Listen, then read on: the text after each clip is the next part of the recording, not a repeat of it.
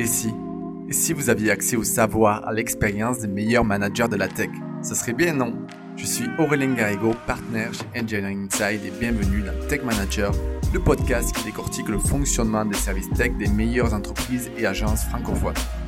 Ce podcast a été créé pour les dirigeants, CTO, managers et chefs de projet évoluant avec des équipes de développeurs. L'objectif vous permet de créer, organiser et manager des équipes de développeurs, internes ou externes, toujours plus performantes et épanouies.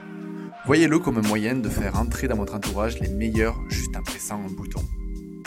Quand tu embauches quelqu'un, la personne te fait une promesse sur son profil. Mais toi, tu lui fais une promesse sur la société et ce que tu lui fais. C'est d'ailleurs une des raisons pour lesquelles les gens partent dans une autre société, c'est l'herbe est plus verte ailleurs ou potentiellement plus verte ailleurs. Bah, le meilleur moyen de t'assurer que l'herbe est toujours plus verte chez toi, c'est de, t'assurer que la promesse que tu, es que tu as faite à ton ingé correspond euh, dans la réalité.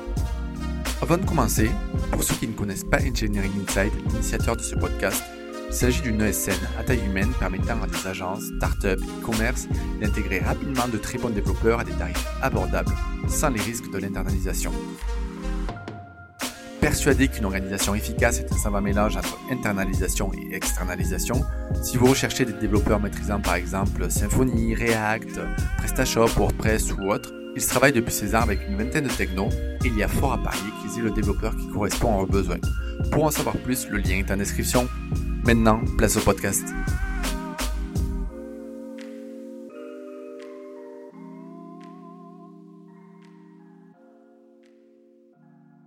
Salut François, comment tu vas? Bonjour Aurélien, je vais bien et toi-même Eh bien écoute, ça va très bien. C'est un plaisir de te recevoir euh, sur ce podcast et euh, écoute, tu vas pouvoir nous faire découvrir un petit peu euh, toutes tes expériences du management de la tech. Et pour commencer, je te propose de te présenter. Donc, dis-moi tout. François, qui es-tu? Euh, donc, euh, je suis François Echelbaum, euh, 41 ans. Ça fait 25 ans maintenant que je travaille dans le domaine de l'informatique, au sens très large. On sait que le métier d'informaticien, c'est tout dire et rien dire. Et ben, j'ai bossé quasiment dans tous les domaines imaginables de ce cycle d'informaticien. J'ai été journaliste dans la presse spécialisée. J'ai été technicien informatique. J'ai été euh, ingénieur infrastructure, j'ai été sysadmin, j'ai été euh, développeur euh, dans différents langages et technologies, j'ai été responsable d'équipe, CTO, consultant, pre-sales. J'ai eu mille et une vies pendant ces 25 dernières années pour différentes tailles de et types de structures, de, de la startup, de la scale-up, du gros compte, de français, du franco-américain, de l'américain, et, et j'en passe. Donc vraiment beaucoup de choses. Et aujourd'hui, donc, j'occupe un rôle de CTO software euh, au sein de la société, donc Enix. Yes, donc on aura l'occasion de revenir euh, peut-être sur euh, toutes ces expériences-là, ou du moins de faire le comparatif avec ta situation actuelle. On en reparle après, mais déjà, du coup, pour situer le contexte à nos auditeurs, est-ce que tu peux nous parler un petit peu de Enix et c'est quoi ta boîte actuellement? Oui, bien sûr. Donc Enix, c'est une société qui a 10 ans maintenant, qui est spécialisée dans le développement de solutions à base de FPGA. Donc les FPGA, on va, pour simplifier, c'est des sortes de processeurs qu'on va pouvoir programmer. Euh, on va développer euh, tous les algorithmes et on va les pousser euh, sur les processeurs pour les exécuter. Ces processeurs, en général, sont des processeurs qu'on embarque, donc typiquement sur des cartes réseau, des équipements réseau, des drones également, dans certains cas, pour exécuter des opérations au plus près du point d'échange, donc de, du point réseau, et non pas remonter jusqu'au processeur. Là-dessus, nos clients, ça va être très majoritairement des clients dans de la finance, mais pas que. On a également d'autres clients sur des sujets plus technologiques ou plus spécifiques. Mais la très grande majorité sont dans la finance, c'est-à-dire sur les, le secteur du trading haute fréquence, donc euh, tout ce qui est automatisé automatisable en, en training. Ok. Et du coup, vu que tu as eu énormément d'expérience aujourd'hui, donc tu me disais, euh, dans la boîte, il y a deux CTO, c'est ça? Tout à fait. C'est une petite particularité de la boîte. Alors, dans d'autres boîtes, on, aurait euh, nommé les, les CTO avec d'autres noms. Ah. Mais l'idée, c'était surtout de créer un CTO Office euh, qui est compétent et sur la, la partie hardware, donc toute la, la, partie développement, FPGA, et maintenant on commence tout juste euh, la partie ASIC, euh, mais également sur toute la partie logicielle, et logiciels, on inclut aussi bien le développement des drivers, SDK, API et j'en passe, mais également toute la partie build farm pour assurer euh, la, qualité de ce qui sort de, de l'ingénierie euh, d'Enix. Et donc le positionnement du CTO Office est un peu non habituel, c'est-à-dire qu'on est en transverse par rapport à l'ensemble de la structure. Euh, là où les équipes d'ingénierie vont être dédiées euh, au développement de produits et donc driver réellement au quotidien par le produit euh, sur leurs agendas, les priorités, ce genre de choses. Et nous, on va s'assurer sur la partie technologique, donc tout ce qui est en matière de compétences, de d'orientation technique et technologique de, de la société, les, les, choix, les arbitrages, l'époque. Et... Yes. Alors j'imagine que Enix, c'est une boîte qui a une culture très hardware, mm. c'est son cœur de métier. Qu'est-ce que ça change par rapport à tes expériences précédentes d'être CTO dans une boîte justement qui a prédominance d'avoir cette culture plus hardware, hardware que software On a l'habitude d'avoir des personnes qui font du software ici, donc ça, m'intéresse d'avoir ton, retour. Mm.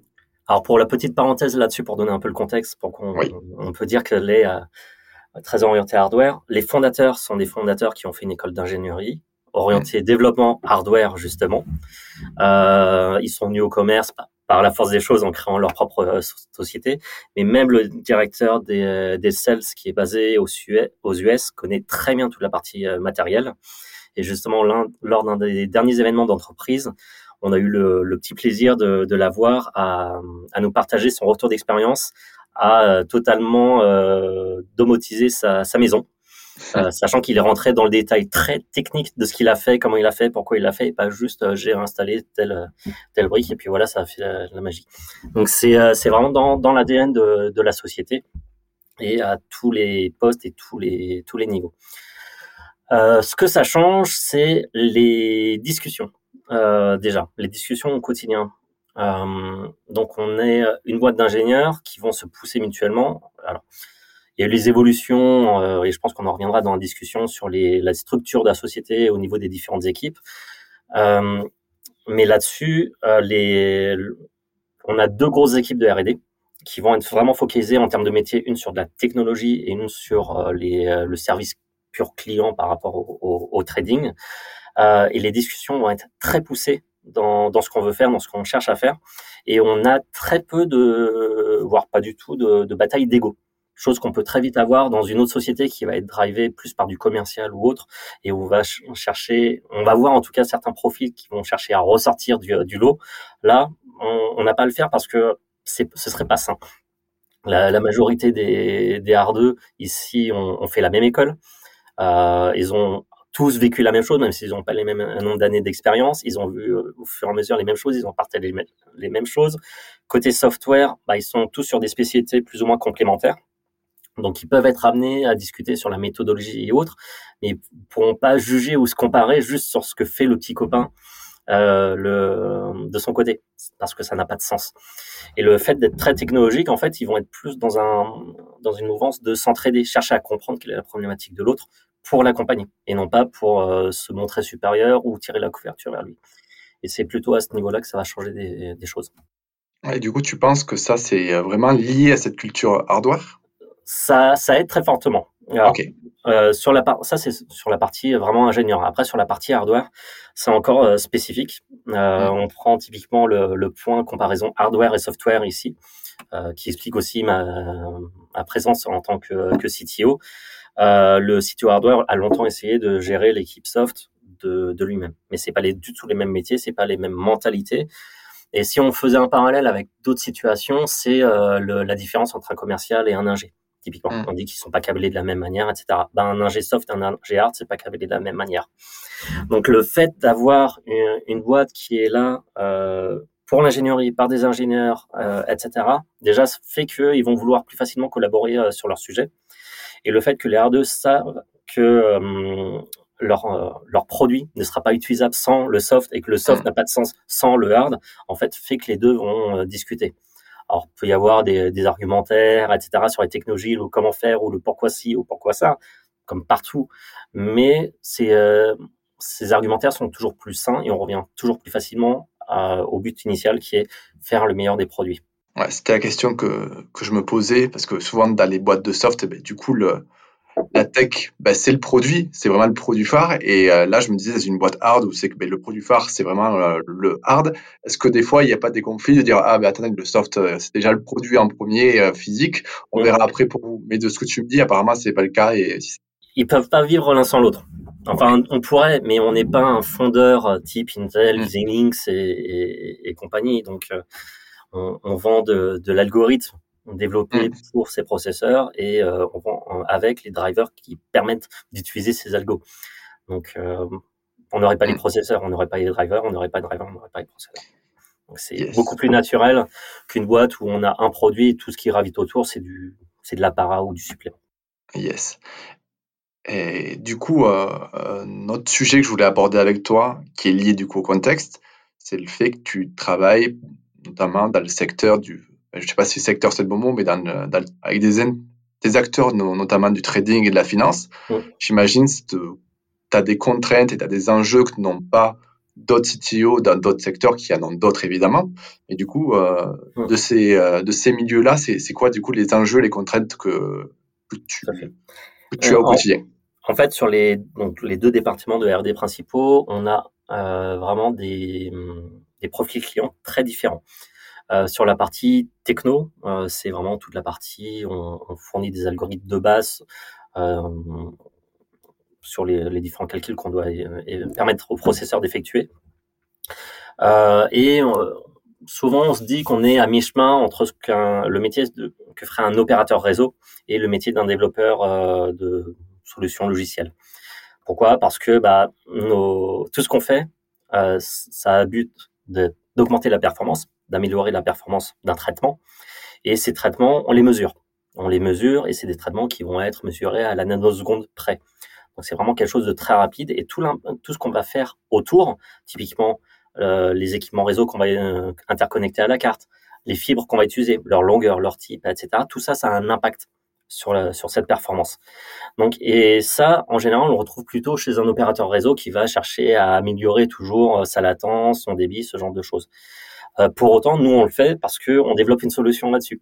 Et là, on se rapproche d'un du travail d'un éditeur logiciel. Donc sur cette partie techno, on est vraiment à mi-chemin entre ces deux mondes et notre cœur balance vraiment entre les deux en, permanence. A contrario, sur la partie training, c'est un métier encore différent puisque là, euh, on fournit une solution quasi clé en main à nos clients qui sont sur du trading très haute fréquence. Le trading très haute fréquence, en fait, ce sont les infrastructures des, des banques de, comment s'appelle? Euh, des banques d'échange qui vont s'interfacer avec des places de marché. Sauf que chacune de ces places de marché, Paris, Londres, Francfort, euh, Hong Kong et compagnie, ont leurs propres règles. Euh, ces règles sont aussi bien des règles juridiques, classiques, économiques et j'en passe, mais également des règles techniques qui vont définir qui peut s'interfacer, par où, comment, euh, le type de port euh, qui peut être utilisé, le type de fibre, la distance de l'équipement, le pays où il peut être localisé, le type de matériel utilisé, le type d'algorithme, comment l'algorithme, enfin, est-ce qu'il y a des contraintes pour l'algorithme, etc. Et tout ce travail va être effectué à la fois sur le FPGA, mais à la fois sur le driver pour répondre à ces contraintes légales de chacune des places de marché. Mmh. Euh, et du coup, même si on avait un client qui était présent sur deux places de marché, par exemple, et qui nous fait la même demande en termes d'algorithmie globale, bah nous, il faut qu'on applique les contraintes de chacune des places de marché et qu'on lui livre deux paquets différents parce que chacun va répondre à des contraintes différentes.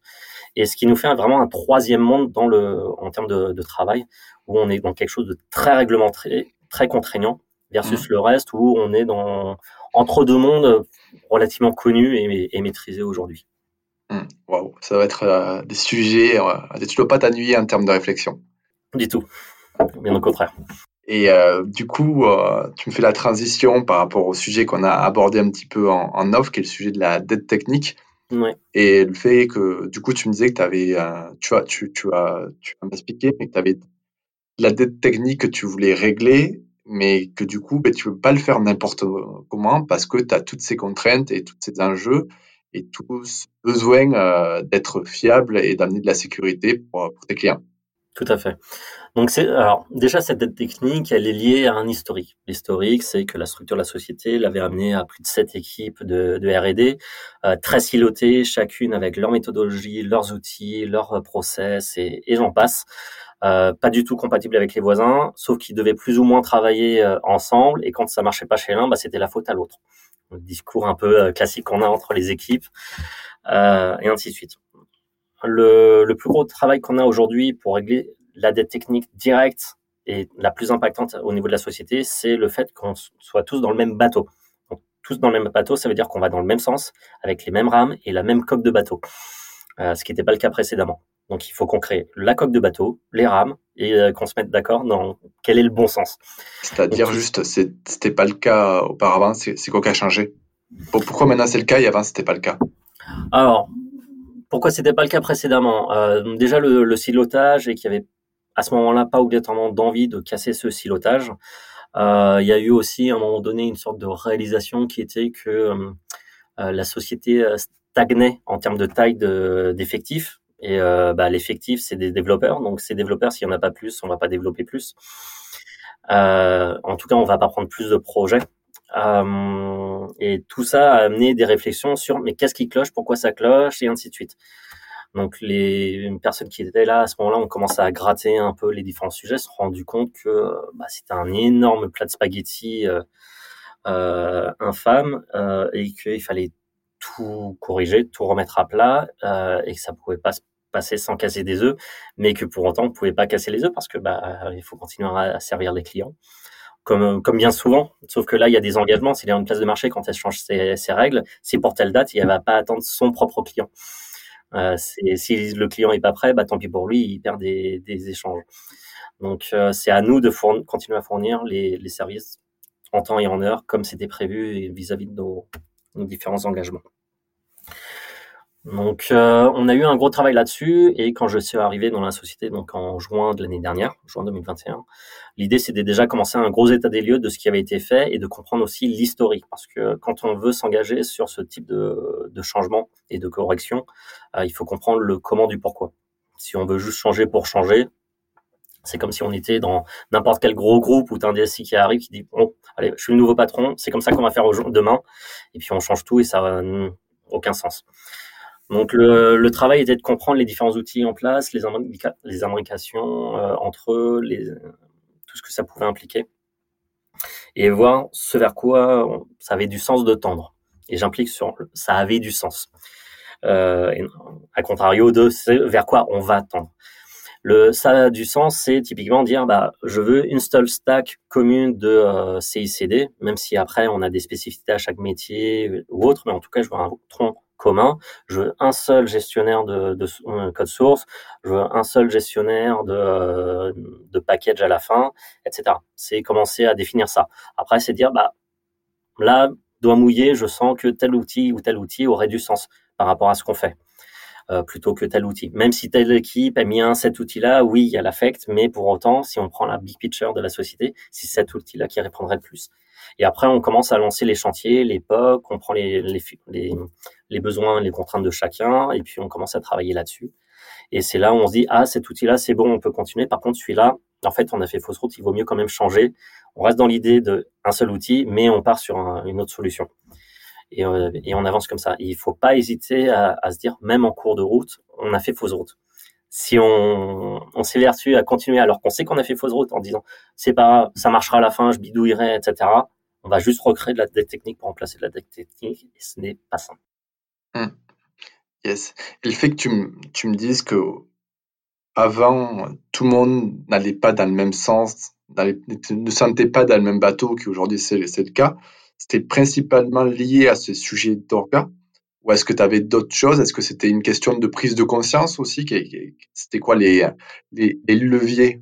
Ah, c'est, c'est un peu tout. Tu as, le silotage entre les équipes, tu as le, le management potentiellement top-down avec un filtre, euh, quel qu'il soit, au niveau de certaines équipes.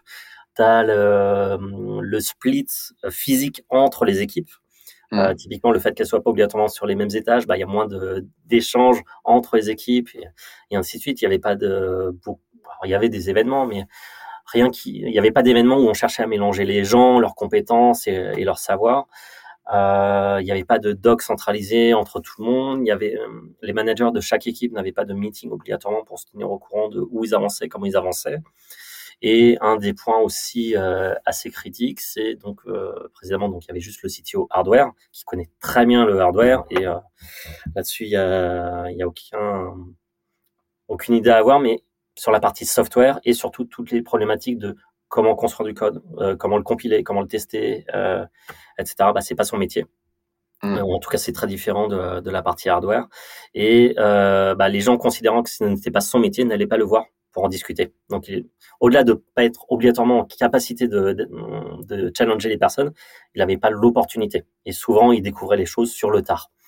Donc, c'est vraiment un micmac de plein de, de points et d'aspects mm. qui ont fait que de la même manière, euh, le fait que chaque équipe était plus ou moins autonome, s'ils considéraient qu'ils n'avaient pas le bon outil, bah, ils cherchaient eux-mêmes à recréer la roue sans prendre le temps de discuter avec les autres pour savoir s'ils n'avaient pas déjà eux-mêmes recréé la roue ou s'il n'y mm. avait pas déjà un outil sur étagère qui faisait le boulot, voire mieux que quelqu'un avait déjà la solution en interne. Ah, je vois. Et, et ça, ça, ça, joue énormément. Ah, ça, la perte de temps, d'énergie qu'il y a derrière, ça doit être incroyable. C'est ça.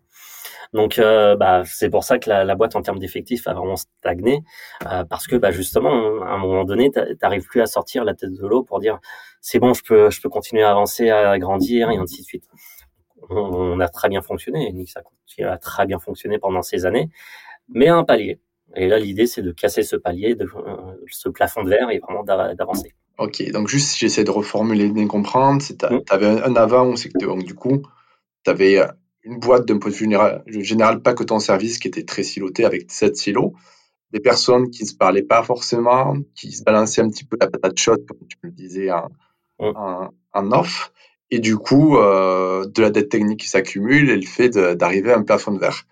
Aujourd'hui, là, donc là, quand un de tes enjeux, ça a été, enfin, un de tes enjeux, un de vos enjeux d'un point de vue général, c'était d'identifier un petit peu c'était quoi les causes de, de ces problèmes-là. Mmh. D'ailleurs, de mettre en place un plan d'action, une réorganisation. Et aujourd'hui, alors tu m'avais dit, je crois que vous êtes passé de 7 aujourd'hui à 2 silos avec ton équipe qui est en transverse. Mmh. Et, euh, et le fait de travailler donc sur plusieurs leviers pour donner des prises de conscience, du management, de l'orga, etc. Pour, pour, que tout le monde se sente aller dans, dans le même bateau. C'est ça, c'est vraiment cette idée-là et, et, le travail se, fait vraiment sur plusieurs niveaux en même temps. Mmh. Euh, ou en quinconce. Euh, mais l'idée, c'est pas de faire un gros changement qui chamboule tout. Mmh. Euh, puis on attend que ce soit efficace et puis après on fait autre chose parce que ça, ça donne déjà des saccades. Et puis à peine les gens vont s'habituer, on va leur refaire un nouveau changement et autres. Mmh. Et là, l'idée, c'est plutôt de faire des petits changements, mis à part la grosse réorg ouais. qu'il y a eu pour passer de 7 à 2 euh, équipes. Euh, le reste, c'est vraiment des petits changements à gauche à droite, mais surtout euh, avoir une équipe qui soit avec les bonnes compétences en transverse pour accompagner tout le monde sur toute la partie moyen, culture, euh, faire le lien entre les équipes, dire ah au fait tu m'as parlé de ça, mais là, bas aussi ils ont le même besoin, ils ont la même problématique, et forcer un peu, fluidifier un peu ces, ces discussions. Euh, et après, au fur et à mesure, on avance sur les différentes problématiques et sur chaque problématique, on embarque des représentants qu'on a appelés des ambassadeurs venant de chaque équipe pour être sûr que toutes les équipes concernées et même parfois un peu au-delà soient embarquées dans les projets d'évolution, de changement et qu'on n'oublie personne. Ça permet de préparer le, certes le changement en termes de moyens, etc., d'objectifs, mais aussi tout ce qui va graviter autour en termes de documentation, l'accompagnement, la formation, euh, l'information euh, également, et, s'assurer que si à un moment donné quelqu'un dans une équipe est largué pour une raison X ou Y, bah, c'est pas grave, on, on saura l'identifier ou même s'il parle pas, on saura l'identifier et le, raccrocher de, nous-mêmes euh, au reste du train. Hum, du coup, euh, tu m'arrêtes si je me trompe, c'est-à-dire que aujourd'hui, à chaque fois que tu as un projet, tu as des ambassadeurs des autres services qui participent du coup. Euh, ils vont pas participer au projet, mais ils vont, ça, ça se manifeste comment? C'est quoi? Si tu as une réunion, un point euh, mensuel euh, ou mensuel ou j'en sais rien, ou c'est que tu as les ambassadeurs qui, qui, qui, viennent voir comment ça se passe, qui donnent leur avis, qui, qui, peuvent être là pour résoudre des problèmes ou amener des solutions. Ouais. Alors ça concerne tous les projets de transformation de la société. Euh, les projets qui sont liés au métier, ça n'a pas trop de sens parce que ça on fait au sein de chaque euh, chaque métier. C'est vraiment pour tout ce qui est transformation de la société. Euh, de la société. Euh, les rythmes dépendent des projets. Certains vont être à un mmh. rythme très régulier, d'autres vont être à un rythme beaucoup plus soutenu et d'autres, ça va être euh, en fonction de, des avancées de chacun. Et les, ambassadeurs vont avoir deux rôles. La plupart du temps, c'est de servir de d'intermédiaire entre l'équipe projet qui va mener vraiment le projet et leur équipe à eux. en termes de feedback, besoins, contraintes, souhaits et, et j'en passe, liste Super Noël. Et après, parfois sur certains projets, ils vont être également intervenants alors souvent pour réaliser des POC, parce que c'est eux qui connaissent le mieux leur métier. Donc pour être sûr que ce qu'on est en train d'essayer d'implémenter, ça ait du sens par rapport à ce qu'ils font, c'est eux qui vont nous le dire. On aura pré-mâché le boulot sur la partie projet, mais eux vont tester l'implémentation telle qu'on l'a imaginée et nous dire si ça fit ou pas. Et en fonction de ça, on, avisera. Yes. J'avais une autre question sur. Euh, donc, tu m'as dit que tu avais eu euh, donc des gros changements donc sur la l'orga. Derrière, tu travaillais en mode Kaizen, on va dire un petit peu avec des petits changements. Euh, tu m'arrêtes si je me trompe. Et du coup, sur euh, ce, ces gros changements euh, d'orga, comment ça s'est passé? Comment, comment, comment les équipes ont, vécu ces, ces changements-là? Alors, globalement, les équipes l'ont bien vécu. Alors, pour la raison principale, c'est que l'année Covid a été utile. Euh, L'année Covid sur une boîte très silotée, ça fait pas bon ménage. Et en fait, les, les personnes qui, qui aimaient bien ces silos, alors qu'en période Covid, bah, tu as besoin de communiquer d'autant plus, donc tu as besoin de pas être dans du silo, en mmh. fait, n'ont naturellement pas aimé cette période-là et sont naturellement partis. Donc, post-Covid, tu te enfin, post-année Covid, tu te retrouves avec des équipes qui ont envie de communiquer, qui ont envie que les choses avancent, qui ont envie de partager. À partir du moment où tu as des gens qui ont l'envie, bah, le temps que tu fais ton changement et que tu leur expliques, que tu les accompagnes, ça se passe bien. Donc c'est des choses pour tous ceux où il y a eu des changements de poste, ça a été réfléchi, discuté avec toutes les parties prenantes, etc. pour l'amener tranquillement, etc. Euh, pareil quand ça a été présenté à l'ensemble de la boîte, même s'il y a eu des bruits de couloir entre temps et tout, c'est pas on l'annonce et on l'explique. On dit pas juste un tel devient un G dans telle équipe. Non, on explique mm. pourquoi on fait le changement, qu'est-ce qui va devenir des projets sur lesquels il bossait, etc., etc. Et, tout ça, on essaie d'être le plus transparent possible sur ce qu'on fait et pourquoi on le fait et comment on le fait. Mmh. Ouais, donc euh, du coup, le, le Covid t'a permis de, de faire le tri et toutes les personnes que, toutes les personnes qui ont qui auraient été réticents au changement, finalement, tu les as pas eu ou tu en as moins. C'est ça. C'est ça. Euh, et, ça aide très fortement. Yes. Et donc, du coup, j'imagine que tu as dû recruter. On a dû recruter. On, a eu un peu de turnover euh, là-dessus. je pense que sur l'ensemble de la boîte, ça a dû faire une dizaine de pourcents à peu près. Ouais. à différents postes. Euh, après, on, a recruté beaucoup sur l'équipe euh, qu'on appelle l'équipe SINS, qui est justement donc l'équipe transverse. Alors SINS, c'est un anagramme qu'on a créé ici, un acronyme qu'on a créé ici pour euh, euh, Service Infrastructure Network and Security. Okay. Euh, c'est l'ancienne équipe IT, mais qu'on a repositionné pour ne pas faire que de l'IT desk quotidienne, mais pour travailler sur toutes ces problématiques transverses de DevOps, de Build Farm, de Delivery et, j'en passe. Euh, et là, on a recruté et on a toujours des postes ouverts d'ailleurs. Euh, donc on a euh, on a des techniciens pure IT pour le helpdesk quotidien. On a nos ingés qui ont évolué sur de l'infra. On a recruté euh, une développeuse pour le moment. On va continuer, je pense, à, à, recruter. Et voilà, on fait grossir cette équipe, vraiment des métiers très divers euh, qui vont bosser ensemble qui vont créer leurs liens et qui vont vraiment servir de socle aux autres équipes sur leurs différentes problématiques. Donc du coup, comment ça se passe le recrutement dans ton service euh, à toi dans... Comment ça se passe? Ça se passe, ça va, ça va dépendre. ça va dépendre. En fait, le, problème d'une équipe comme ça, où on est très petit et on a une grande vision, euh, c'est qu'on va chercher beaucoup de moutons à cinq pattes. Alors pourquoi on cherche ah beaucoup de moutons à cinq pattes? C'est parce que euh, bah, on a beaucoup de postes ouverts euh, qu'on cherche plein de compétences diverses et variées et qu'on les veut complémentaires avec les compétences qu'on a aujourd'hui. Donc, on va publier des annonces qui sont justement des annonces de boutons à cinq pattes. Euh, et après, on va, en expliquant que l'équipe est en train de grossir, qu'on continue le recrutement, qu'on a plein de postes ouverts et qu'en fonction des compétences des gens, on va pouvoir discuter. Et là, tu vois les différents types de, de profils qui, qui vont ou pas répondre. Donc, tu as les profils qui répondent en mode euh, bon, j'ai vu l'annonce, je sais que je réponds pas à tous les critères, mais j'ai vu ça qui m'interpellait, ça qui, mmh. qui me posait des questions. Et au moins, tu as une discussion avec la personne et déjà, tu sais qu'elle est motivée, tu sais qu'elle se projette, tu sais qu'elle a envie et qu'elle connaît déjà certaines de ses lacunes. Et puis, tu avances et tu discutes. Et à contrario, tu sais que certaines personnes vont pas obligatoirement postuler. Et parfois, tu auras le feedback direct ou indirect de pourquoi ils n'ont pas postulé. Mmh. oui, mais tu cherches un mouton à cinq pattes. Et là, tu dis, bah oui, mais en même temps, on cherche toujours un mouton à cinq pattes. Maintenant, c'est est-ce que toi, tu as envie d'être déjà le mouton à quatre pattes et de nous aider à trouver euh, l'autre mouton à quatre pattes qui fait que tous les deux, vous ferez le mouton à cinq pattes mmh. ou, ou, pas? Et c'est une discussion qu'on va avoir. Mais en général, ces personnes-là, t'as pas trop envie de les avoir dans ton équipe, surtout quand tu es dans une période de transformation, parce qu'une période de mmh. transformation, c'est du questionnement, c'est des remises en question sur tes, euh, tes compétences, parce que bah, même toi, il faut que tu, euh, tu dises, bah ça, j'ai eu l'habitude, mais en fait, il faudrait pas que je le refasse comme ça aujourd'hui. Euh, et de la même manière, tu as envie des gens qui vont être ouverts, motivés, qui vont euh, euh, qui vont te challenger, etc. Euh, T'embauches des gens, c'est pas pour faire le boulot que tu leur donnes. Euh, sinon, je prends que des juniors ou des, stagiaires et puis vous faites ça, ça et pas autrement. Non, tu embauches des gens seniors ou, euh, ou confirmés parce que tu veux leur expérience, tu veux leur retour, tu veux leur, mm. leur compétence à te compléter, à te challenger ou même parfois t'expliquer la, la, vie. Et c'est là où ça, ça devient sympa.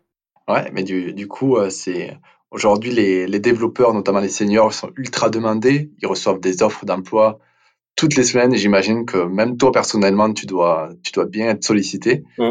Et euh, comment tu fais pour, euh, pour, les, pour les attirer? On, on, est vraiment dans une relation euh, humaine là-dessus. Et le point principal, on, on offre tous les, les, mêmes environnements technologiques, on offre tous je fais dans, un big picture, hein, les, mêmes environnements de travail, on a tous euh, du télétravail partiel ou complet, etc. On a tous euh, les moyens qu'il faut pour avoir des bons ordis. Euh, certaines boîtes vont te mettre le baby foot, d'autres le flipper, d'autres le ceci, d'autres le cela. Ok, très bien. Mais est-ce que tu bosses pour avoir un baby foot ou un flipper ou est-ce que tu n'as pas envie d'avoir ça? C'est des questions presque annexes. L'important, c'est pourquoi tu te lèves le matin, qu'est-ce qui va te motiver, surtout qu'est-ce qui va te motiver à rester mm. trois ans, cinq ans, dix ans dans, dans la boîte. Et c'est ça les questions à, à, se poser. Surtout quand tu attaques des développeurs ou des, euh, des ingénieurs infra seniors, euh, tu tombes sur des profils qui ont, plus obligatoirement envie de bouger dans six mois ou dans un an. C'est plutôt des profils qui vont vouloir se sédentariser un peu. Mm. Donc tu rentres plus dans cette discussion de où est-ce que tu te projettes et comment question qu'on nous pose toujours à chaque entretien, tu feras quoi dans cinq ans? Bah Là, tu la, poses, mais tu la poses aussi pour voir un peu ce que la personne a envie de faire, comment elle a envie de vivre sa vie. Et est-ce que c'est en mm. adéquation avec ce que tu es capable de lui offrir, en tant qu'employeur, société, mais aussi en tant que challenge technique? On est des ingés, ce qui nous motive, c'est les challenges techniques. Donc, qu'est-ce qu'on est capable de lui fournir aujourd'hui, mais également est-ce qu'on est capable d'imaginer des nouveaux challenges qui arriveront dans trois ans, dans cinq ans, dans dix ans, même si c'est euh, doigt mouillé, même si c'est des trucs qui sont totalement spéculés, mais au moins des choses qui sont réalistes et euh, où la personne est capable de se projeter, que ça l'intéresse. Donc ce que tu dois voir, c'est là-dessus. Et les derniers recrutements qu'on a fait, qui sont des très belles personnes techniquement et humainement, c'est vraiment sur cette partie euh, challenge. Et euh, on mm. était euh, dans la moyenne de leurs offres en, en termes de budget, d'environnement, etc. Parce qu'on fait tous la même chose, on fait tous les mêmes packages. Mais la différence, c'est euh, on était en concurrence pour euh, prendre un d'entre eux entre un, un, gros compte qui, pour le coup, mettait plus d'argent sur, sur la table que, que nous et nous. Sauf que le gros compte, c'était, oui, bah, que ce soit maintenant, dans trois ans ou dans dix ans, tu feras le même boulot. Nous, non, voici notre roadmap sur les X prochaines années, les gros projets, les, euh, les mots-clés, etc. Pourquoi on le fait, comment on le fait, quelle est la vision, pourquoi on a décidé de ça comme roadmap. Et ben ça, ça parle en général plus à, un ingé, en tout cas senior. Mais faut arriver à l'étape où ton ingé senior a envie de, de discuter, d'être un mouton à cinq pattes, ou en tout cas le quatre pattes d'un futur mouton à cinq pattes. Euh, ouais, mais je vois, je vois très bien. Donc, si je comprends aujourd'hui, ce qui motive euh, les développeurs vraiment à venir, euh, à venir chez Enix, c'est vraiment cette notion de, on a une vision claire, on sait où on va, il va y avoir des challenges, et c'est, peut-être cette, euh, cet équilibre entre les deux, entre dire voilà, on sait, euh, c'est, ou plutôt c'était pas équilibre, mais cette adéquation entre les deux, le fait de savoir où on va et le fait d'avoir des gros challenges qui va motiver le développeur plus que l'attrait financier ou, l'attrait euh, davantage c'est clairement une discussion. Après, euh, en termes financiers, euh, comme je l'ai dit souvent, on n'est pas une licorne financée par des levées de fonds. Mm. Enix, c'est une société qui est autofinancée depuis le premier jour, avec des résultats positifs chaque année. Et ça change beaucoup de choses dans la donne. C'est-à-dire, on sait mettre l'argent qu'il faut, mais on sait également être exigeant en conséquence. Et l'exigence, c'est aussi bien sur ce qu'on va faire au quotidien, mais sur ce sur quoi on va se projeter, comment on va investir sur les, les personnes et les gens euh, les former, que ce soit en interne, en externe ou autre, pour continuer à les accompagner, à les faire grandir et ainsi de suite. On cherche pas à concurrencer un Google, un Facebook ou euh, n'importe quelle euh, grosse structure qui va mettre énormément de choses en avant. Euh, faut pas oublier qu'on n'est pas non plus sur le même métier. On développe des drivers, on est très proche du kernel. On parle de traitements qui sont à la nanoseconde. Euh, on n'est pas en train de faire un live stream ou un nouveau euh, réseau social euh, ou, ou, autre. Quoi. Donc c'est pas les mêmes challenges techniques, c'est pas la même chose qu'on va faire, même si on emprunte des sujets, des moyens et des technos qui viennent de tous les environs. Comme je disais tout à l'heure, on a on est vraiment un carrefour de trois métiers, trois contraintes très différentes. Euh, on fait un, à notre niveau de l'opérateur réseau, nos infras, c'est des infras euh, presque tous les niveaux en 10 gigs, 40 gigs. Euh, c'est de, des contraintes d'éditeurs logiciels avec tout le versionning et la réponse par rapport aux problématiques de nos clients et les environnements qui sont potentiellement des préquétides et, et, ainsi de suite. Et c'est toutes les contraintes légales et réglementaires liées au trading haute fréquence des places de marché.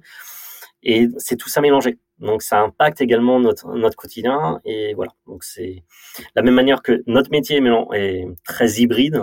Bah, notre mode de vie est très hybride et on va charger des gens très hybrides. Et voilà. Même si demain notre développeur C++ ne fera que du développement C++, c'est mmh. pas grave. Il a la capacité à discuter et à, à challenger ses, ses compères. Donc les amis auditeurs, si vous êtes un hybride, euh, vous pouvez, euh, vous pouvez euh, vous positionner euh, sur les offres d'emploi Inix. Voilà. C'est joliment dit. Euh, yes. Et bah, du coup, euh, comment tu fais pour, pour amener donc du coup ton mouton à quatre pattes et le transformer entre guillemets en mouton à cinq pattes? Est-ce que tu as un, un, process, même si c'est un grand mot process, mais est-ce que tu as des choses qui sont mises en place, ne serait-ce déjà que sur l'onboarding Ouais, alors, alors on a certes un process onboarding pour s'assurer que les gens soient correctement onboardés dans la boîte, qu'ils comprennent bien les métiers de chacun, qu'ils comprennent bien les outils, etc. Donc on a vraiment un process qui est défini et qui, euh, qui se déroule sur les trois premiers mois de vie de la personne dans, dans la société, avec des points réguliers euh, définis dans ce process-là. Après, euh, sur la partie qui me concerne plus, on est beaucoup plus dans de l'humain et et, et autres. J'aime bien la proximité humaine sur la discussion, la capacité à, à échanger, à se challenger. Quand il y a un truc qui va pas, pouvoir le dire, l'expliquer, qu'on se mette d'accord. Parce que il euh, n'y a pas pire que de mettre un mouchoir sur quelque chose qui va pas. Il euh, n'y a pas pire que les non-dits. Euh, donc voilà, j'aime bien dans cette position de dialogue permanente. Euh, il y a besoin d'un feedback, on le fait juste après la réunion. On a besoin de, de suivi, de reprendre la température parce que euh, ça fait quelque temps entre nos télétravails respectifs ou, autres, on n'a pas eu l'occasion de se voir physiquement, réellement, et de voir les tics de chacun. c'est capable, on se prend une heure, et ainsi de suite. Euh, on a des salles de réunion ici, comme dans beaucoup de boîtes, il n'y en a pas assez par rapport au nombre de personnes qu'on est. Euh, mes autres salles de réunion, c'est le pub et le café d'à côté. euh, quand j'ai plus de salles de réunion ici, et c'est pas grave parce que euh, sur certaines discussions, bah, c'est mieux de les utiliser celles-là que d'utiliser les salles de réunion. Parce que la personne se place différemment et, et ainsi de suite. Et la discussion, il n'y a, y a pas mieux. Parce que quand on embauche quelqu'un, la personne te fait une promesse sur son profil mais toi, tu lui fais une promesse sur la société et ce que tu lui fais. Mm. Euh, c'est d'ailleurs une des raisons pour lesquelles les gens partent dans une autre société, c'est l'herbe est plus verte ailleurs ou potentiellement plus verte ailleurs. Bah, le meilleur moyen de t'assurer que l'herbe est toujours plus verte chez toi, c'est de, de t'assurer que la promesse que tu, es faite, que tu as faite à ton ingé correspond euh, dans la réalité, mm. ou en tout cas qu'on s'en rapproche, et que si on dévie, bah, soit c'est accepté au sens ça lui va et puis mm aucun problème. Soit il, y a, il préférerait qu'on qu dévie un peu et on dévie. Soit au fil de l'eau, il a découvert encore un autre métier dans la boîte ou une autre expérience et il a envie de tester ça. Bah, c'est pas Tant qu'on discute, et eh ben on avance. Ouais. Et euh, je, je, reprends l'exemple de, de l'ingé, euh, euh, la développeuse que j'ai recrutée récemment dans, dans l'équipe Sins. Euh, donc c'est une développeuse principalement Java. Bon, comme toute développeuse, elle a fait d'autres choses dans, dans, sa vie. Et là, elle se retrouve dans une équipe qui est majoritairement IT et infra. C'est la seule développeuse de l'équipe aujourd'hui, mmh. puisqu'on est en train de créer cette partie dev sur cette équipe mmh. euh, transverse. Euh, bah, c'est un challenge pour elle, comme elle se retrouve dans une équipe où euh, elle va pas obligatoirement être challengée, mis à part par moi-même, ou sinon avec les autres équipes. Et de la même manière, elle découvre l'envers du décor, comme elle dit. C'est-à-dire, euh, elle, là, au fur et à mesure, elle est en train de préparer, prototyper les outils, les méthodos et compagnie pour les autres équipes. Donc, elle le fait euh, main dans la main avec euh, les ingénieurs infra, mais elle découvre pourquoi ils ont implémenté, pourquoi il y a telle contrainte, mmh. comment ça marche, pourquoi à un moment donné ils imposent de passer par tel endroit. Et elle découvre tout ça. Mais le fait qu'elle découvre, elle se le fait sien au fur et à mesure parce qu'elle prototype et elle peut les harceler au quotidien. C'est ses collègues de, bureau, ils sont dans la même équipe. Mmh. Ce qui est différent que si c'était dans une équipe haute. Tu as, un peu de résistance parfois à discuter. Et après, quand elle va aller voir les autres développeurs, bah, vu qu'elle connaîtra et maîtrisera le sujet sur le comment du pourquoi, pour voilà le petit, alors j'ai fait ça, j'ai prémâché de telle manière, on avait telle contrainte pour telle et telle raison, et elle va mettre son propre vocabulaire de développeuse sur des sujets infra, et de manière très correcte, et l'expliquer et la transmettre à un autre développeur qui va très naturellement le comprendre, et ça fluidifie énormément les, discussions. Et elle qui était là pour intégrer une équipe d'infra, c'était une des questions qu'elle s'était posée avant d'accepter notre offre, juste avant, je vais être la seule développeuse au début. Mm. Bah, elle se rend compte que certes c'est la seule développeuse, mais qu'elle n'est pas lâchée, qu'elle a des discussions en permanence, que les ingénieurs infra ils font tout ce qu'il faut pour qu'elle se sente intégrée, qu'elle ait les bonnes informations pour bosser. Quand elle a des besoins, de la même manière ils sont là pour euh, pour la soutenir. Et du coup elle naturellement quand elle, les entend bugger sur tel ou tel sujet, bah, elle va essayer de s'impliquer avec son regard extérieur. Et ça se fait naturellement. Et au fur et à mesure, bah, certes c'est une, une ingé dev, mais au fur et à mesure elle évolue sur d'autres compétences. Et puis voilà. Tu vois, tu mets le point, je pense, sur un élément important, c'est le fait euh, de comprendre du pourquoi.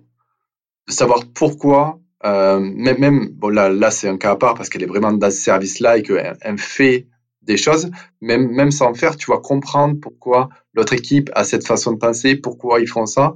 Et tu l'as même, tu l'as même dit euh, quand tu as mis en place l'orga, de dire pourquoi cet orga, faire l'effort de toujours dire pourquoi, pourquoi, pourquoi, et de faire, et aussi de faire en sorte que la personne ait bien compris pourquoi ça se passe comme ça, c'est ce qui est notre sujet. Euh, c'est une des clés pour, euh, pour avoir euh, une orga qui, qui fonctionne. Clairement, et c'est vraiment quelque chose que j'essaie de mettre en avant, ce pourquoi. Alors, ce pourquoi sur les choses qu'on ne connaît pas d'avant, mais même sur ce qu'on a fait nous-mêmes précédemment. Parce que quand on avance au bout d'un an ou autre, euh, bah, c'est toujours bien de regarder en arrière et de comprendre ce qu'on a fait, de tirer des leçons et de voir aussi pourquoi on l'a fait et si on était dans les mêmes conditions, avec le recul, est-ce qu'on referait de la même manière? Donc toujours se questionner et se challenger. Et dans mes autres vies, je suis également euh, consultant. j'ai été mmh. et je suis toujours consultant. Et euh, c'est un point que je, que je mets un, sur lequel je mets énormément d'importance, qui est de questionner le pourquoi auprès de mes clients. Euh, pourquoi ils ont fait ça? Pourquoi? Quand? Qui? Quoi? Quelles étaient les contraintes? Etc. Pas pour critiquer ou autre, parce que ça n'a aucun sens. Venir après la guerre et critiquer la guerre, euh, personne n'y gagne et euh, ça braque juste de l'humain. Par contre, comprendre ce qui a été mis en place, pourquoi, etc., bah, potentiellement, ça peut permettre de comprendre la situation également actuelle ou euh, de, de, la mettre plus en relief et de dire ah oui donc si je fais ça bah, avec telle information ça m'évite de me recasser les dents parce que eux ils sont déjà cassés les dents à tel endroit à telle, à telle époque cet élément il n'a pas changé donc c'est pas la peine que j'aille comme ça je vais le faire autrement donc, c'est excessivement important. Excessivement, en effet. Euh, ce que je te propose, euh, je te propose, François, d'arriver sur les questions de la fin. Donc, il y aurait encore, comme je le dis à chaque épisode, mais c'est vrai, il y a tellement de choses à dire qu'on pourrait faire des épisodes de 2-3 heures faciles. Mais euh, voilà, on va essayer de tenir les timings. Donc, question de la fin. Première question, François vu que tu as eu énormément d'expérience, que tu es encore consultant, tu as vu beaucoup de choses euh, et tu as été, j'imagine, soumis à pas mal de challenges, est-ce que tu aurais un challenge que, qui t'a particulièrement, euh, on va dire, marqué, que tu aimerais nous partager et nous dire mais comment tu as réussi à, le relever? Ça peut être dans d'autres dans d'autres structures que, que, que Enix, voilà, toi de me dire, ça m'intéresse à partager. Ouais, je pense clairement ce sera en dehors d'Enix. Comme les challenges qu'on a ici sont très sympas, euh, mais ils sont pas douloureux. Euh, Et c'est souvent le la douleur qui, qui, marque le plus. Euh, je pense c'est une de mes expériences il y a deux ans sur euh, monter une infrastructure euh, vidéo euh, à, l'international. Alors ça a été douloureux de plein de manières. Déjà par rapport à l'équipe, j'étais en full remote. Ouais. donc il y a, y a, vraiment une séparation physique qui joue excessivement là-dedans. Euh, c'était sur ce projet-là, c'était un changement d'échelle pour la boîte, c'est-à-dire que c'était une boîte qui était à l'origine franco-française et qui là s'attaquait à un marché international. Sauf qu'on s'est retrouvé dans les arbitrages et dans les discussions avec moi qui venais avec un argument technique et financier sur le pourquoi du comment il fallait faire les, choses de telle manière pour attaquer la, cible internationale euh, et ainsi de suite, versus oui mais on a l'habitude de faire comme ça et puis là on passe de 20 000 euros par mois à 200 000 euros par mois, c'est pas les mêmes dépenses, euh, je sais pas comment le justifier euh, au niveau des, financiers et compagnie. Et, et, ça, ça c'est très compliqué. Et avec la distance, c'est d'autant plus compliqué. Euh, c'est compliqué également quand on est dans un métier. Tout à l'heure, on discutait qu'est-ce qui est facile chez Enix du fait que c'est soit une boîte d'ingénierie par des ingénieurs pour des ingénieurs. Mmh. Bah justement, ça fait qu'on est tous directement sur la même longueur d'onde. Alors que là, quand on, je suis dans un contexte où le métier que je fais, qui est créer une infrastructure internationale de streaming très basse latence à l'international, et qu'en face de moi, j'ai une personne qui a fait du franco-français où il n'y avait pas de contraintes de latence, juste des contraintes de disponibilité sur des volumes très faibles, etc. Les points que je vais aborder, euh, ça ne parle pas. Les providers, euh, les prestataires, euh, les technologies que je vais aborder, ça ne parle pas. Et le fait de pas avoir la même localisation, pas avoir le même vocabulaire, pas avoir la même base euh, conceptuelle de l'environnement, etc. Et il y a plein de choses, qui vont se rajouter. Ça complique énormément les discussions. Et euh, c'est là où il y a un gros travail à faire sur sur soi, sur la relation euh, avec l'autre, sur ce qui est présenté, etc.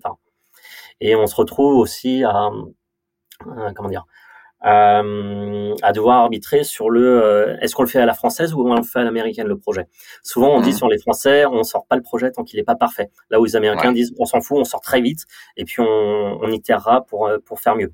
De la même manière quand tu veux faire un projet qui marche, euh, surtout un projet ambitieux en termes de taille, on te dit toujours démarre directement gros parce qu'il est plus facile de le rétrécir que hmm. de scale up ton, ton projet.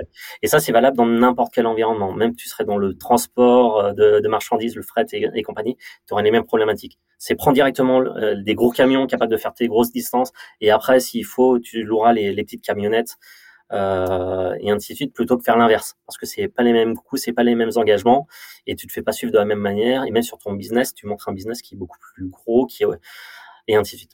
Donc c'est tous ces arbitrages qui vont se retrouver euh, mélanger et à, discuter. Ça fait la, joie et, la douleur de certains, euh, certains projets. Et, puis voilà.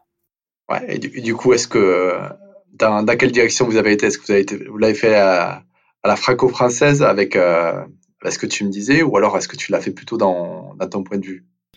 Non, ça a été fait à la franco-française pour le coup. Et alors, est-ce que ça, ça a bien fonctionné? Ça fonctionne.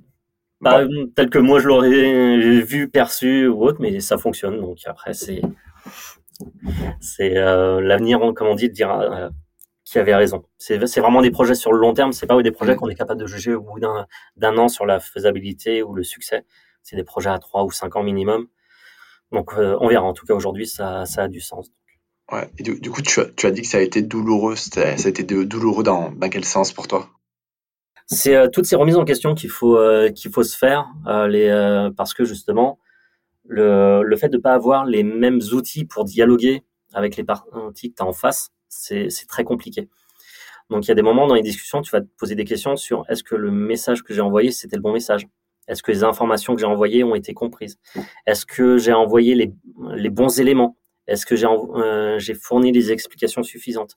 Est-ce que j'étais suffisamment clair? Est-ce que euh, j'aurais pas dû détailler plus les, euh, pourquoi je, je, parle de tel prestataire ou tel prestataire et donner des, des chiffres et des, des, recommandations de ces prestataires. Il y, a, il y, a, plein de choses. Et tu te remets énormément en question. C'est vraiment un travail humain et c'est ce travail humain qui, euh, qui est en général douloureux. Comme après, on, on est des ingés, on est euh, en général passionné.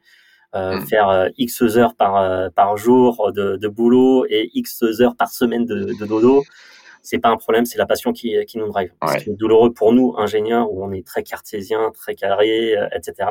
C'est dans des, des choses très abstraites, très personnelles, très humaines. Mm. Euh, et ces remises en question, c'est vraiment les sujets les plus compliqués pour nous, euh, ingé. Ouais, non, carrément. Et c'est justement pour un manager de la tech, pour un CTO, c'est souvent les, les cœurs des grosses problématiques. Comme tu dis, la, non pas que la, la tech ne soit pas des problématiques, mais comme tu dis, ce sont des enjeux que, que tu maîtrises. C'est ça. Yes. Et euh, du coup, euh, si tu devais le refaire là, qu'est-ce que tu referais différemment? Est-ce que, Déjà, est-ce qu'il y aurait des choses que tu referais différemment? Avec le, recul Ouais, je, pense que l'un des plus gros points, ce serait déjà, euh, avant de rentrer dans, dans un mode de fournir une solution et, et compagnie, est-ce plus dans un mode de coaching et euh, euh, d'instructeur Expliquer vraiment le comment du pourquoi, tout l'environnement. On en revient au pourquoi. Exactement. Et, euh, expliquer le pourquoi de là où on va, euh, mais aussi comment ce monde-là fonctionne, puisqu'on on change de paradigme pour euh, pour mm. cette structure-là. On passe du franco-français à de l'international. C'est pas le même fonctionnement. Euh, les réseaux européens et les réseaux, euh, que ce soit en Asie, en, en, Amérique, surtout Amérique du Sud, ça n'a rien à voir. Donc ça a énormément d'implications. Donc faire comprendre déjà tous ces éléments-là, les acteurs euh, qui, euh, qui sont déjà sur ces marchés, les prestataires, euh, qui bosse avec qui, comment, pourquoi, euh, pourquoi tel prestataire, tu auras très peu de recommandations de sa part publique, etc. Mais pour autant, c'est un prestataire de confiance. Ce genre de choses, c'est, ça prend énormément de temps et il vaut mieux le faire a, a priori plutôt qu'à posteriori. Hmm, yes, je comprends. Deuxième question, euh, c'est quoi aujourd'hui la, ta stack d'outils? Quand je parle d'outils, c'est plutôt les outils pour piloter, organiser tes équipes que, que, tu, que tu utilises. Déjà, euh, c'est avoir. Alors, le, le, le point clé que j'essaie d'avoir à chaque fois, c'est toujours euh, une source unique de vérité pour chaque sujet. Alors, pas obligatoirement la même source de vérité pour tout, mais en tout cas, une source unique de vérité pour chaque élément. Donc, typiquement, quand on parle d'inventaire pour les problématiques IT, on est à l'ancienne, on a un GLPI pour faire toute la partie inventaire. Mais on se rend compte qu'on a besoin de traquer l'utilisation des budgets, etc. Et ben, GLPI le fait très bien. Pourquoi implémenter un autre outil euh, qui va complexifier, rajouter du flou? Ça le fait très bien. Gestion de projet, on est à, l'ancienne et historiquement, c'est un Redmine qui était mis en place ici. Ça fait très bien le boulot. On, même si on est sur des euh, technologies avancées, notre métier, c'est un métier de gestion de projet euh, classique euh, où euh, on, on, a un impératif de, de deadline, d'échéance, et sur lesquels les retro-planning marchent beaucoup mieux que euh, les, la, les gestions de projet par sprint et, et j'en okay. D'accord. Donc, okay. ben, Redmine va très bien faire le, le boulot et on va s'assurer que le suivi de projet soit là-dessus. Par contre, sur le, le suivi de code, bah, comme tout le monde, alors, pour presque tous les projets, puisque j'ai encore un sujet de migration là-dessus, ça, ça va être du Git. Et dans Git, mm. on s'assure que tous les commits soient correctement mis, qu'on ait les références OT et Redmine et que les deux outils soient raccordés. Comme ça, tu cliques sur l'un ou l'autre, ça te permet de retourner dans la source vérité du code ou de la gestion de projet. Euh, pareil sur la base documentaire, bah, c'est un notion qu'on qu a mis en place, euh, etc., etc. En tout cas, pour chaque sujet, c'est vraiment avoir un outil euh, euh source de vérité. Mm. Après, il y a plein d'outils sur le marché, euh, ont tous leur pour, leur contre. Euh, même en changeant d'environnement, de société, euh, l'un peut être mieux que l'autre et inversement. Donc, je dirais, il n'y a pas un outil qui est parfait. C'est celui que les gens sont plus, le, plus à même de prendre en main, ou en tout cas d'accepter de prendre en main. Et le côté accepter est important. Je suis entièrement d'accord avec toi. Euh, et troisième et dernière question, c'est aujourd'hui quels sont les contenus. Donc, contenu, ça peut être un livre, un blog, une conférence, euh, ce que tu veux. Quels sont les contenus euh, que tu recommandes aujourd'hui euh, à nos auditeurs? Bon, Ça peut être sur du tech management, mais ça peut être pourquoi pas sur d'autres sujets aussi. Ouais, alors, je suis vraiment à l'ancienne. J'aime bien tout ce qui est euh, conférences et, et forums et assos et compagnie. Euh, donc sur différents sujets, euh, je fais partie de l'April sur toute la partie promotion du logiciel libre. Je fais partie de l'EFF qui est Electronic euh, Frontier Foundation. Mmh. Euh, après, je participe à, à FRSAG qui est un, une, un mailing sur tout ce qui est système et infra. Okay. Euh, FRNOC sur tout ce qui est réseau et opérateur. Euh, après, c'est à l'ancienne mes flux RSS sur un nombre incalculable de, de sites avec euh, pas mal de, de, règles pour ressortir les quelques ouais. articles qui m'intéressent. Euh, ça va être ça principalement. Et après, okay. c'est classiquement aujourd'hui bah, les réseaux sociaux et ça va ressortir avec du Twitter, du, euh, du LinkedIn et ce, ce, genre en priorité. Et puis après, mmh. toutes les recommandations qu'on se fait en, entre, euh, entre collègues, entre compères et, et, et compagnie. Et, et puis voilà. Ouais, donc tu t'es créé un petit peu un, un, petit système de veille avec des, des flux RSS. C'est ouais. euh, pas beaucoup le font, mais euh, je pense que c'est. Bon, J'allais dire, c'est pas un peu de temps, pas, pas tant que ça, mais c'est intéressant de le faire. Hein. c'est ça. C'est c'est ce que j'aimais bien faire, donc ça, ça marche bien. Je trouve ça assez efficace parce qu'il y a tellement de sources aujourd'hui d'informations et parfois ce qui est intéressant, c'est aussi d'avoir des sources complémentaires ou contradictoires sur un sujet.